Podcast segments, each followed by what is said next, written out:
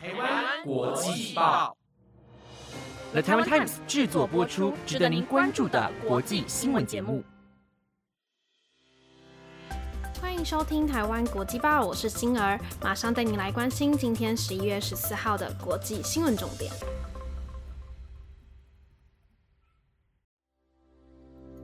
各位听众朋友，大家晚安。有没有发现长大是一件很奇妙的事情呢？小时候觉得十块钱很多，现在发现一千块也买不了什么。小时候觉得家里的物品都是巨人国的东西，现在感觉家里的东西也没这么庞大。小时候喜欢吃零食、喝饮料，现在为了身体，看到零食都会默默的放下。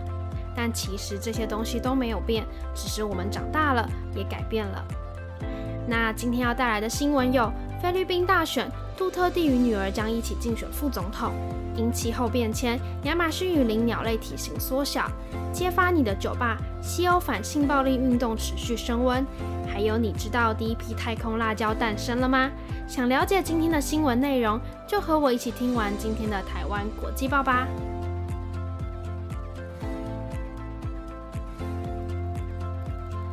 还记得我十月三号报道的菲律宾总统的新闻吗？带你来跟进最新的消息。根据菲律宾媒体阿尔托广播系统继续广播网的报道，菲律宾总统杜特地的大女儿萨拉十三号递交了参选副总统的报名表单。但就在当天晚上，总统府发言人、通讯部长安达纳也表示，总统杜特地明年也决定出来竞选副总统，并会在十五号时递交报名表单。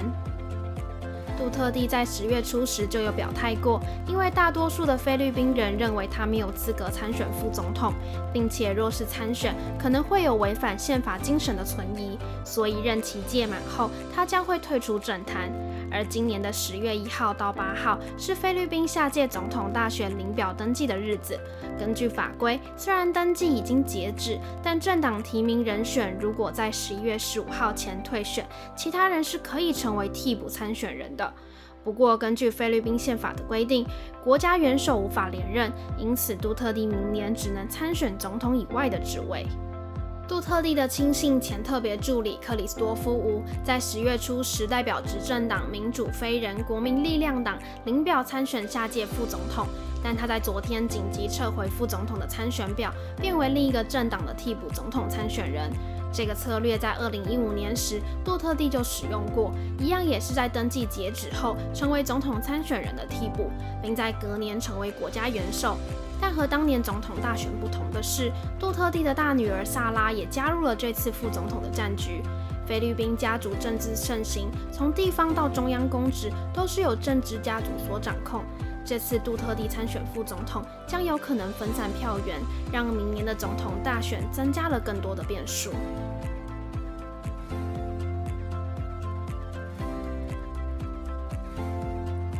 根据最新的研究显示，气候暖化的影响力仍然无处不在。因为受到以往四十年气温的上升，环境变得干燥，让亚马逊雨林的鸟类体型逐渐的缩小，羽翼也渐渐的变长。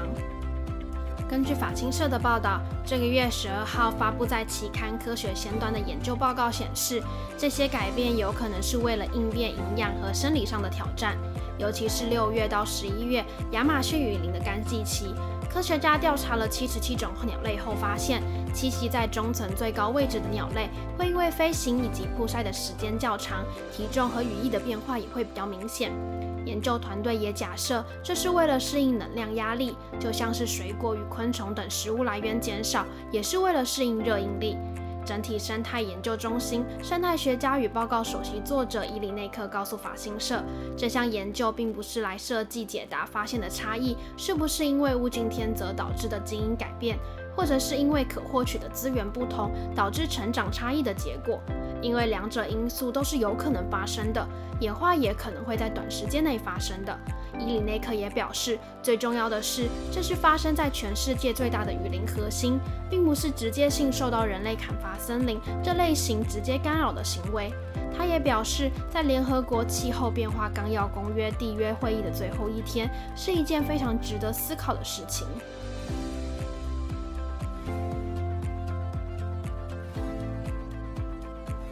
来关心今天的第三则新闻：一艘货船“河马精神号”在九月时从中国出发，将两万吨急需的有机肥料运往科伦坡，但斯里兰卡政府却突然停止所有化学肥料的进口，为了将自己的国家转行为世界第一个完全有机的农业国家。但这宗交易是在禁令之后才达成的。科伦波计划是从中国一家专门从事海藻肥料的青岛海大生物集团，以四千九百七十万美元购买九万九千吨的有机肥料。这是第一批送往斯里兰卡的货物。但对有机肥料有需求的斯里兰卡，为什么会对这批货物引起争议呢？根据 BBC 的报道，这批肥料的问题在于质量。斯里兰卡农业部总监安詹塔德希尔瓦博士告诉 BBC，他们对这批肥料样本的测试显示出，肥料并没有做无菌的处理，并且在里面找到一些细菌，是会对胡萝卜和土豆等植物有害的。他们坚称，因为货物对国家的生物安全会有影响，因此无法接受这批货物。斯里兰卡当局的决定引起了青岛海大的愤怒，他们指责斯里兰卡媒体使用“有毒”“垃圾”“污染”这些贬义词诋毁中国企业和中国政府的形象，并且斯里兰卡国家植物检疫局以不科学的检测方法和结论是不符合国际动植物检约公约的。随着争议的升级，青岛海大要求斯里兰卡国家植物检疫局赔偿八百万美元的声誉损失。而最近，斯里兰卡初级部长沙辛德拉与中国大使馆官员会面后表示，他们已经同意通过第三方的实验室重新检测新的样本。而这艘船到现在都还没有离开斯里兰卡的水域，也无法回到中国。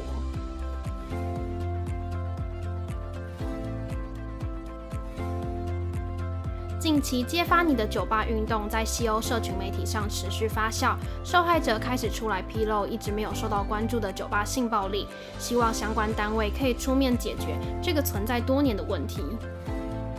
自从 Me Too 和揭发你的猪运动后，欧洲的社群媒体开始出现新的反性骚扰与反性侵标签，那就是揭发你的酒吧运动。透过这个主题标签，欧洲女性纷纷勇敢站出来，在社群媒体上讲述自己在派对或聚会场合遭到的骚扰事件。而这个运动也借由社群媒体的影响力，逐渐发酵扩大。发起这次运动的比利时女性协会的工作人员奥特克莱向媒体表示：“揭发你的酒吧运动大约一个月前从布鲁塞尔开始的，因为两名女性遭到酒吧服务人员下药性侵。”但这个事情发生后，酒吧的老板只是把人员调离职位，而警方与当局对指控没有采取任何有效的作为。因为听见他们渴望被听见的声音，所以展开这次的运动。这个运动也横跨英吉利海峡，英国学生开始出面表示曾在夜店和酒吧中遇到的状况，而全国性抵制恶名昭彰的夜店与酒吧也就此开始。也有人向国会请愿，希望进入相关场所前能强制搜查随身物品。而面对有关单位的不作为，昨晚在全体女性自主联盟的号召下，上百名女性走上布鲁塞尔的街头，呼吁要抵制酒吧与夜店一个晚上。目前运动能量仍然持续的在累积，并且希望能引起世界的共鸣。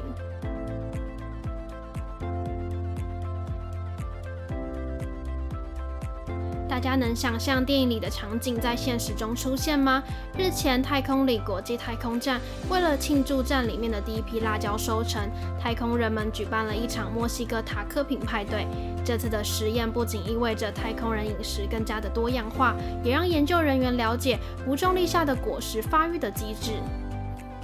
种植采收这件事在地球是一件稀松平常的事情，但在十月二十九号这一天，平凡不过的事情却在国际太空站里发生了。美国太空总署太空人范德黑从先进植物培养系统摘下了第一批在太空成长结果的辣椒，一部分的辣椒除了在现场和其他人一起品尝之外，另一部分也会被寄回地球做研究。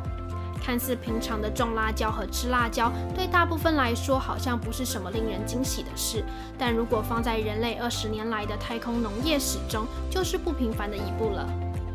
NASA 发声明表示，这次种辣椒任务是国际太空站以来最复杂的实验。相较种过的萝卜、莴苣等蔬果，辣椒的发芽与成长期都更长，也让这次实验多了很多的未知数。光是挑选适合在太空种植的辣椒品种，就花了科学家两年的时间。而 NASA 植物栖息地零四计划的领导人史宾塞也说，因为微重力、光线、温度和根部湿度都会影响到蔬果的味道。而收成太空辣椒的意义也不止如此，还关乎到未来人类是否顺利重返月球，甚至是登陆火星。因为现在太空人吃的食物几乎都是包装好的，新鲜蔬果也大多仰赖地球提供，无法自给自足。若是想更深入太空，科学家就必须找到提供新鲜食物的方法，而自行种植也就成了科学家努力探索的一部分。